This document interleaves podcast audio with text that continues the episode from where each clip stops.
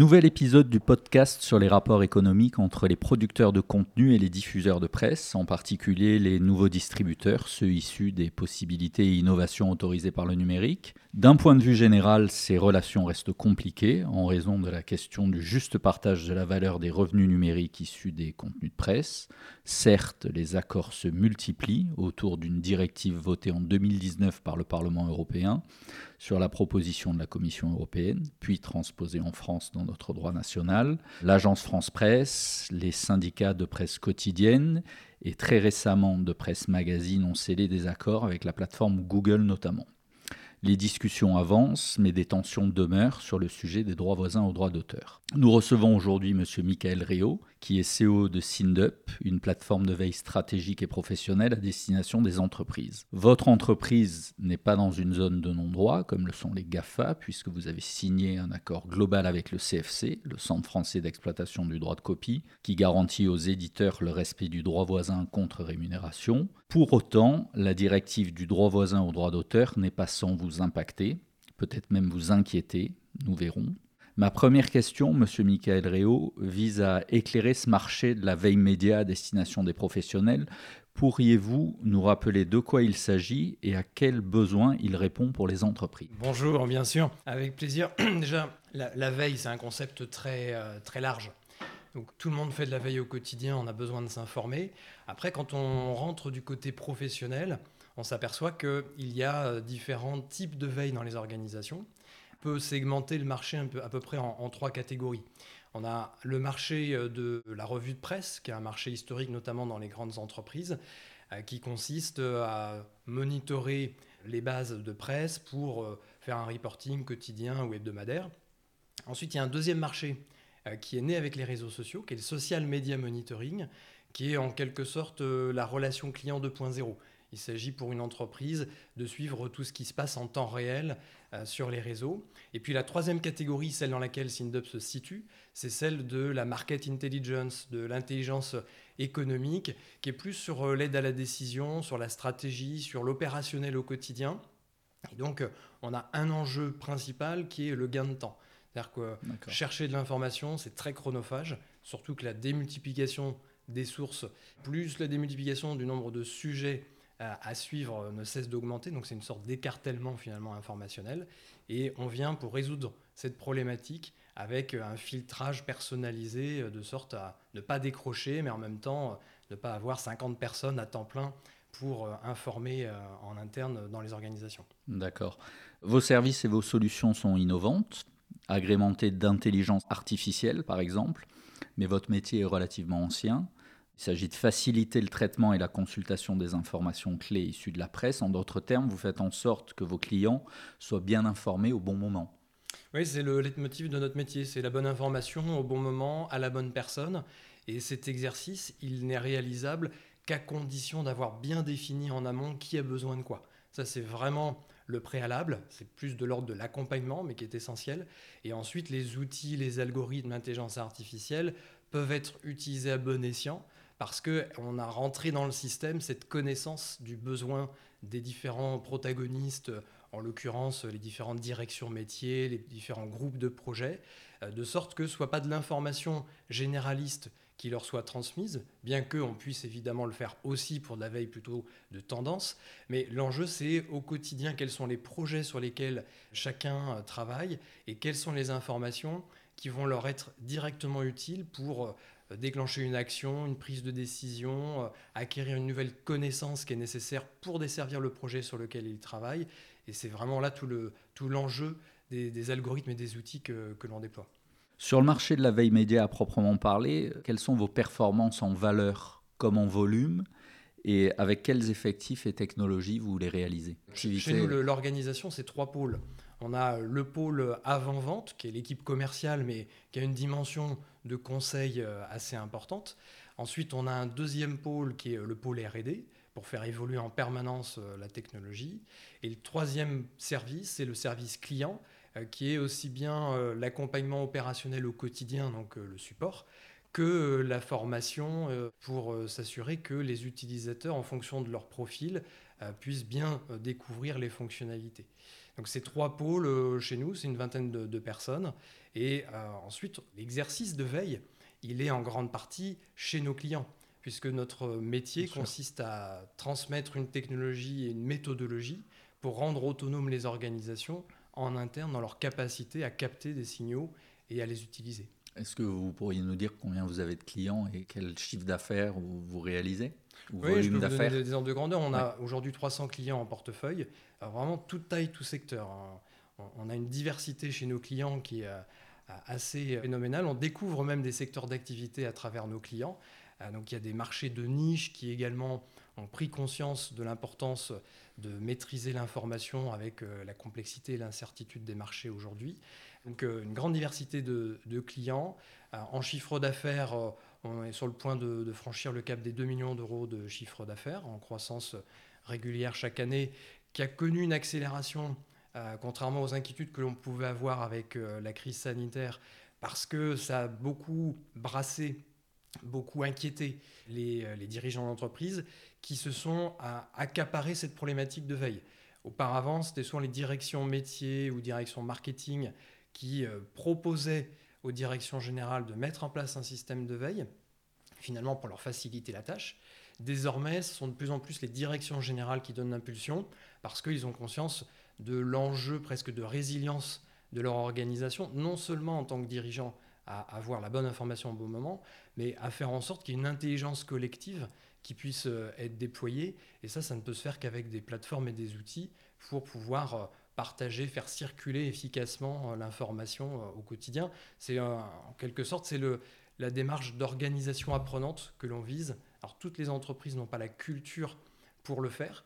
on accompagne en fonction de la maturité de l'organisation, mais le Graal et la finalité, c'est bien euh, celui-ci, c'est d'avoir de plus en plus de transversalité, d'horizontalité dans le management et par conséquent dans la circulation de l'information. Sur le hum, marché de la distribution des contenus de presse à proprement parler, quelle est la place de la veille média?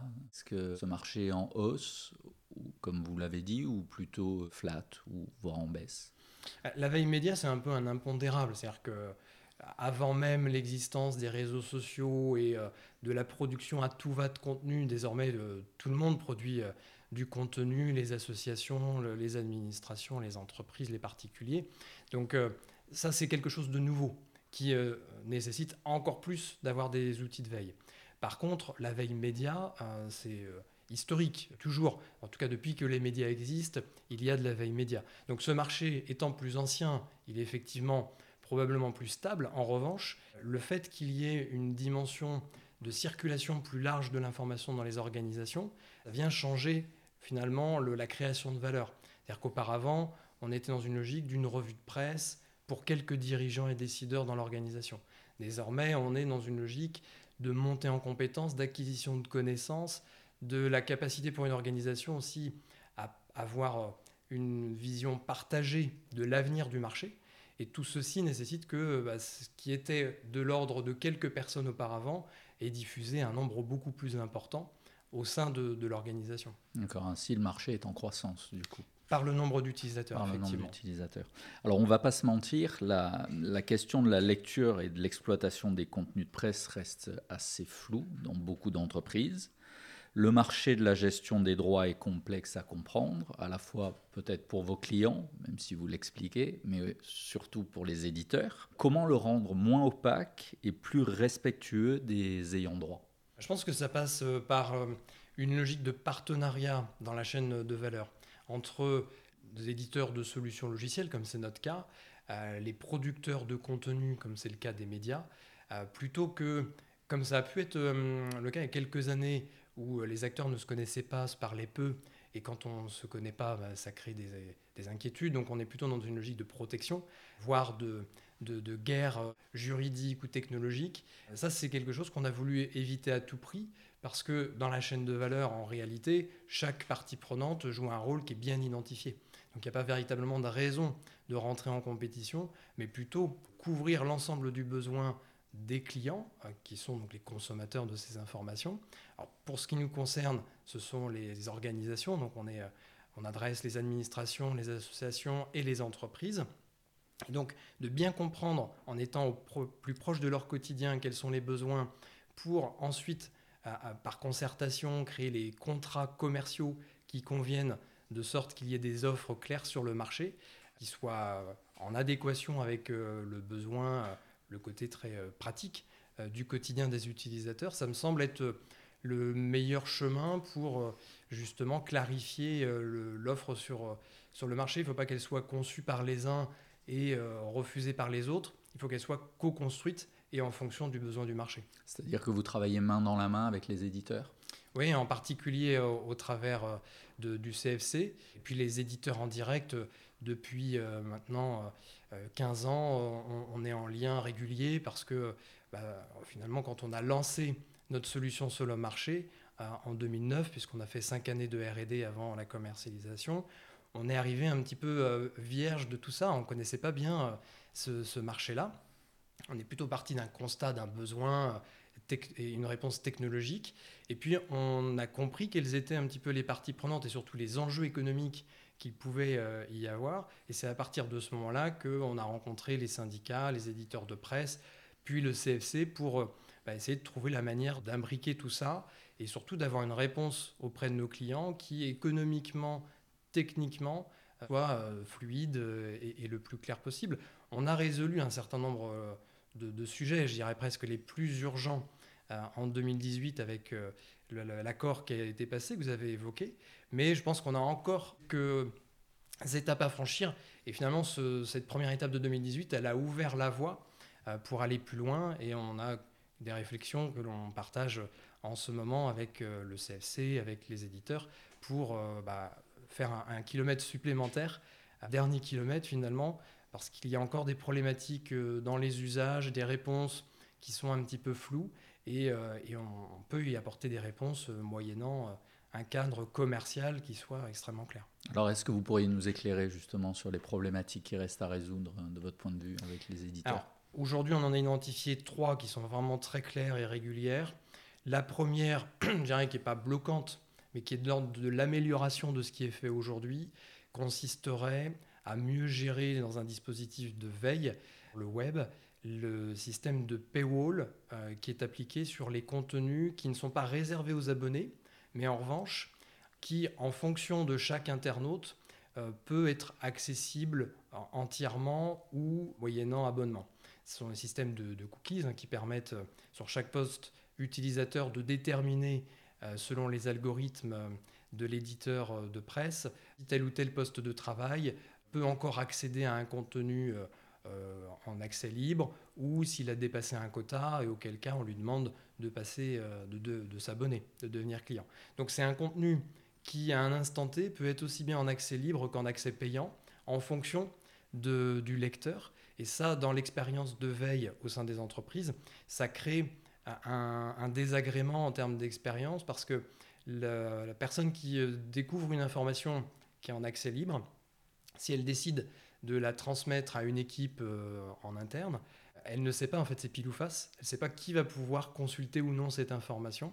Et ça, c'est quelque chose que on pourrait, d'un point de vue et technique et euh, commercial, juridique, euh, résoudre assez facilement. Donc ça, je pense que c'est une première étape qui pourrait, qui pourrait être abordée. Après, je vois deux autres, deux autres points d'amélioration où là, on va, on va un peu plus loin dans la création de valeur et notamment des clients chez nous qui sont abonnés auprès d'un certain nombre d'éditeurs de presse. En direct. En direct, ils ont des abonnements pour euh, consultation, diffusion auprès euh, d'un public, alors soit la totalité ou une partie euh, des collaborateurs. Donc ils ont cet abonnement chez l'éditeur, ils ont un abonnement chez nous, ça veut dire qu'ils se sont équipés de notre système de veille. Par conséquent, aux accords qui ont été passés en 2018, il couvre bien le droit d'auteur, le droit voisin pour euh, ce qui concerne les articles en accès libre sur le site euh, de l'éditeur, mais en revanche, eux sont abonnés. C'est-à-dire que le, gain de productivité grâce à toute l'automatisation de leur veille ne peut pas être étendu à leur propre abonnement. Et, ça, ils ont du mal à, le comprendre. Et je pense qu'on on est prêt aujourd'hui, en tout cas, je pense que le marché est prêt à, pouvoir euh, répondre à ce besoin. Parce que là aussi, l'effort technique et commercial, il est euh, relativement faible. par contre, le bénéfice pour les entreprises, pour les organisations au quotidien peut devenir significatif. L'avantage ici, c'est que ça ne remet pas en cause les marchés existants, dans le domaine notamment de la veille média, euh, du fait qu'il s'agisse bien pour l'entreprise de souscrire à un abonnement. Euh, en revanche, on peut stimuler ce marché du fait que la veille étant organisée et animée grâce euh, à nos outils et à l'accompagnement, on peut avoir plus d'utilisateurs qui vont souhaiter avoir accès à l'abonnement que l'entreprise a souscrit auprès de l'éditeur de presse. C'est bénéfique pour les éditeurs de presse aussi. Voilà, en fait, je pense que tout le monde peut être gagnant, le client, l'éditeur de logiciel, parce qu'on répond à une demande, et euh, l'éditeur de presse, parce que euh, ça ne peut que augmenter soit la fidélisation parce qu'il y a meilleure utilisation des contenus souscrits, soit parce qu'il y a un upsell de l'abonnement pour avoir plus d'accès euh, sur, celui-ci. Et il y avait une troisième, un troisième sujet? Oui, alors le, troisième sujet, c'est d'aller, pourquoi pas, dans un troisième temps, sur la consommation à l'acte. Concrètement, aujourd'hui, l'organisation qui souhaite avoir une veille sur euh, l'ensemble des médias, finalement, elle a deux possibilités. Soit elle souscrit en direct à tous les médias, très compliqué en termes de gestion, puis euh, par rapport au, point 2 qu'on vient d'évoquer, quelques freins quand même mm-hmm. dans les usages. Soit elle souscrit à un agrégateur de presse à un abonnement 360 euh, degrés, qui va avoir un coût relativement important parce que partant du principe que l'organisation va véritablement massivement utiliser euh, l'ensemble des accès, alors que beaucoup d'organisations ont quelques personnes qui ont ce, véritable besoin d'accès complet euh, à la presse pour de temps en temps diffuser plus largement des, des articles parce que véritablement c'est la pépite informationnelle par rapport à un projet. Il faut absolument que euh, Monsieur Dupont euh, qui travaille sur tel dossier soit au courant. Et donc d'avoir par rapport à, à, la licence existante avec le CFC un accord qui nous permettrait de l'étendre à la partie réservée aux abonnés pour uniquement les chargés de veille. Donc un, un forfait, une licence dimensionnée pour uniquement les experts euh, de veille euh, et leur donner la possibilité de faire une consommation à l'acte quand ils décident de rediffuser plus largement en interne, là permettrait vraiment d'avoir une couverture de, l'ensemble des usages que peuvent avoir les organisations. D'accord, et là aussi, donc des accords techniques et des accords commerciaux peut-être à, venir sur, sur ce point. En quoi ce que vous faites est différent de ce que fait Google qui héberge les contenus pour donner des réponses rapides aux internautes? Est-ce que vous-même vous hébergez les, les contenus que vous distribuez? Oui, les contenus sont hébergés. En revanche, ce n'est pas la version hébergée qui est rediffusée. Dans le cadre des accords euh, qui ont été passés, on a une autorisation de crawling et d'indexation pour le bon fonctionnement des algorithmes. En revanche, la diffusion que nos clients peuvent faire au travers de nos outils en interne est limitée exclusivement euh, au titre, chapeau, lien hypertexte. Donc c'est de la notification euh, personnalisée, contextualisée, parce que tout ça est enrichi avec des tags, avec des synthèses euh, donc tout ça est, travaillé de telle sorte à ce qu'il y ait une aide à la décision. Mais en tout cas, le lecteur qui dans l'entreprise va recevoir cette information, en cliquant, va arriver sur le site de l'éditeur de presse et non pas sur notre plateforme pour lire la version qui a été indexée uniquement pour des raisons algorithmiques. C'est un peu ce que fait Google dans Google Actualité, oui. cette méthode. Oui, complètement. La, fait, la principale différence, c'est que Google euh, s'adresse au grand public. Oui, bien sûr. Et que bah, même s'il y a des niveaux de personnalisation, ça reste assez euh, superficiel et que notre métier de répondre à des besoins d'intelligence économique dans les entreprises. Donc forcément, il y a un niveau de personnalisation dans la capacité à, filtrer l'information, à, collaborer autour de celle-ci, qui, euh, en termes de fonctionnalité, répond à des usages euh, très différents. Hmm. Que faites-vous exactement avec les contenus que crawlez Au-delà de la, de la redistribution pour vos clients, est-ce qu'ils ont une autre finalité chez vous, par exemple des statistiques, des analytics, du SEO, du conseil, pourquoi pas? Alors déjà, il faut savoir que la plateforme, elle est déployée euh, pour chaque client. Donc c'est une plateforme par client. C'est-à-dire que toute la configuration, la personnalisation des algorithmes, elle est faite ad hoc par rapport au métier et aux besoins de chacune des organisations. Donc les informations, quand elles sont indexées, quand elles sont analysées par les algorithmes, tout ce qui est le traitement du langage notamment, sont faites dans l'environnement du client pour lui faciliter l'analyse pour euh, également euh, lui permettre d'avoir une vision macro. C'est-à-dire que si l'organisation dans la journée euh, a détecté des milliers d'informations qui correspondent à ses centres d'intérêt, elle n'a évidemment pas forcément les ressources pour les consulter une à une. Donc pour l'aider à trouver une aiguille dans une botte de foin, tous ces algorithmes d'analyse de texte lui permettent d'avoir des nuages de mots-clés, des courbes de tendance, les personnes, les marques, les sociétés les plus citées dans la période observée et donc, c'est ce qu'on appelle la navigation à facettes. Hein. c'est ce qui permet un peu, euh, comme dans la jungle, Tarzan, euh, de, liane en liane va passer d'arbre en arbre. Là, on va pouvoir cliquer sur un nuage de mots-clés, puis sur euh, une colonne de, de mots-clés contextualisés. Et de lien en lien, on va finir par avoir de moins en moins d'informations qui correspondent aux critères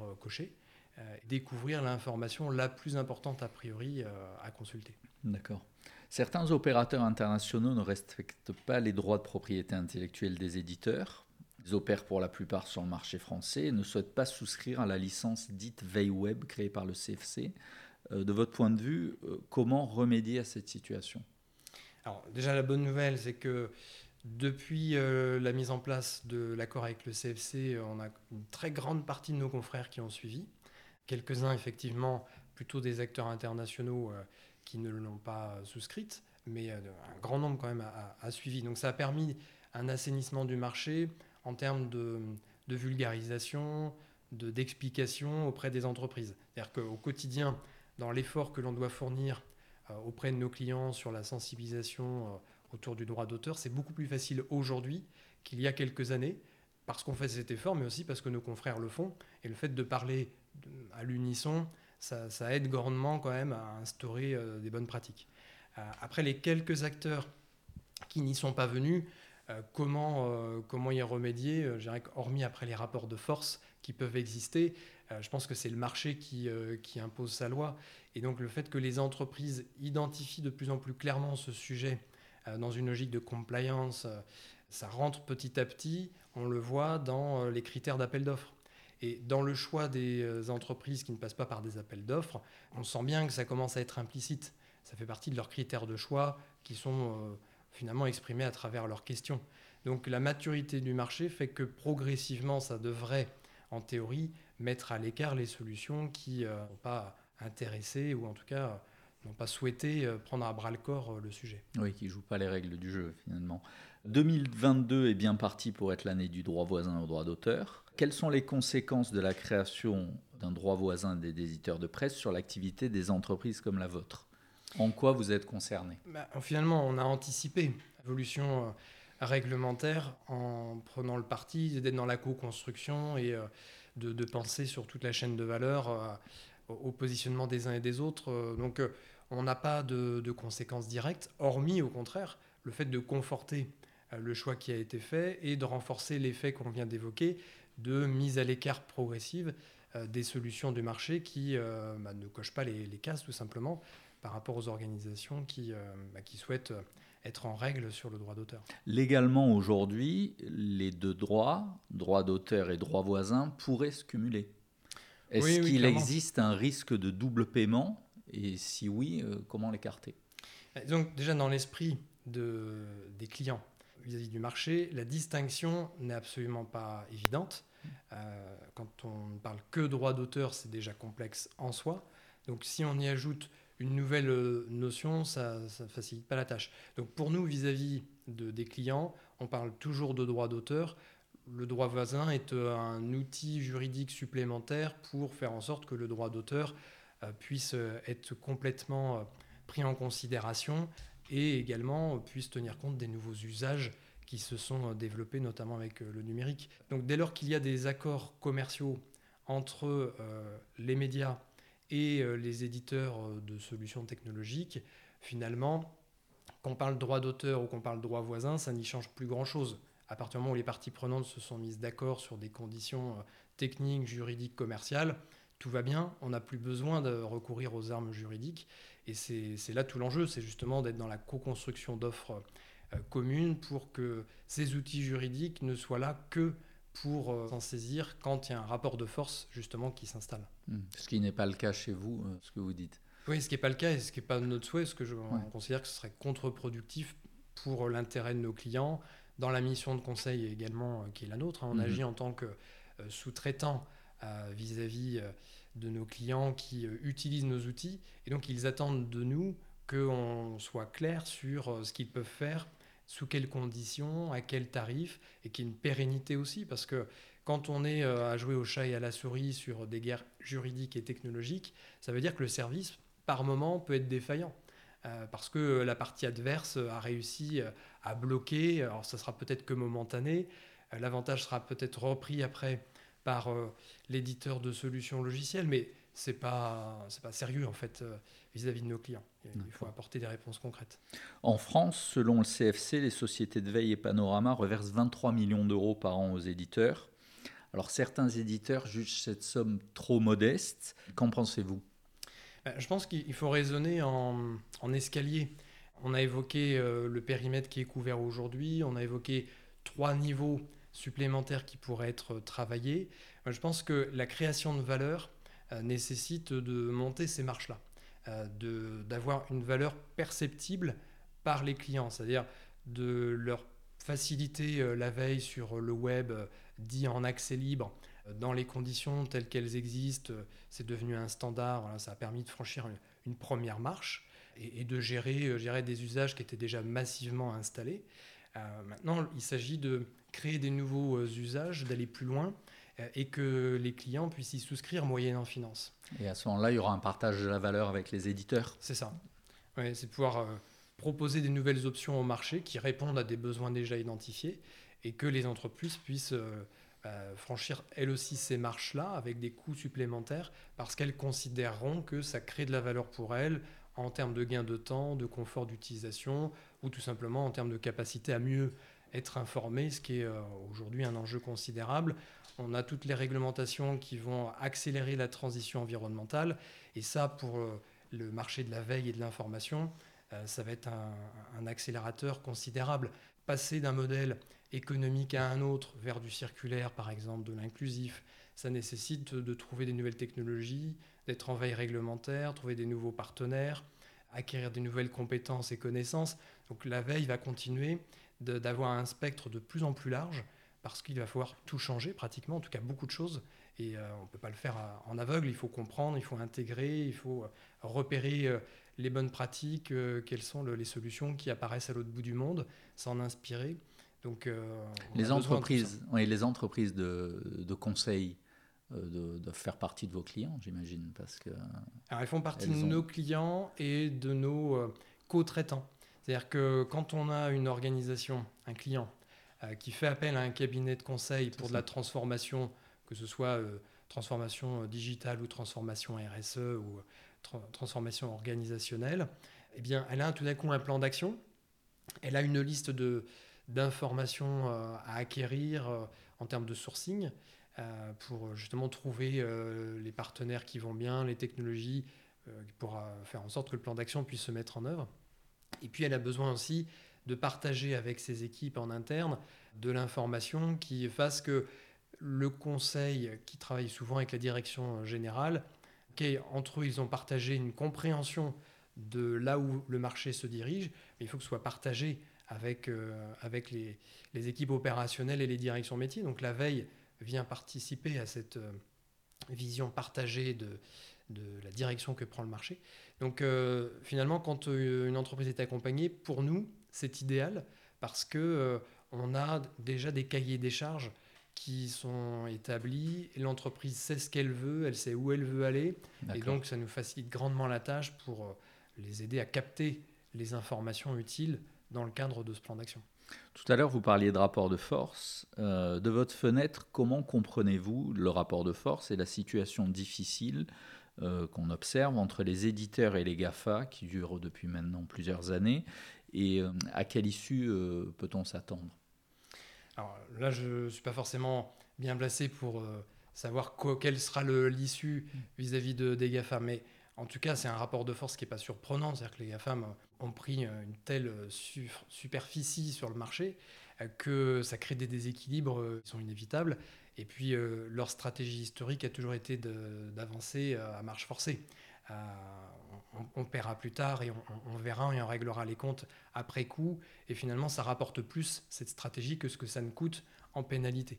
Donc euh, c'est valable pour les GAFAM, c'est valable finalement dans tous les grands secteurs où il y a des mastodontes qui émergent.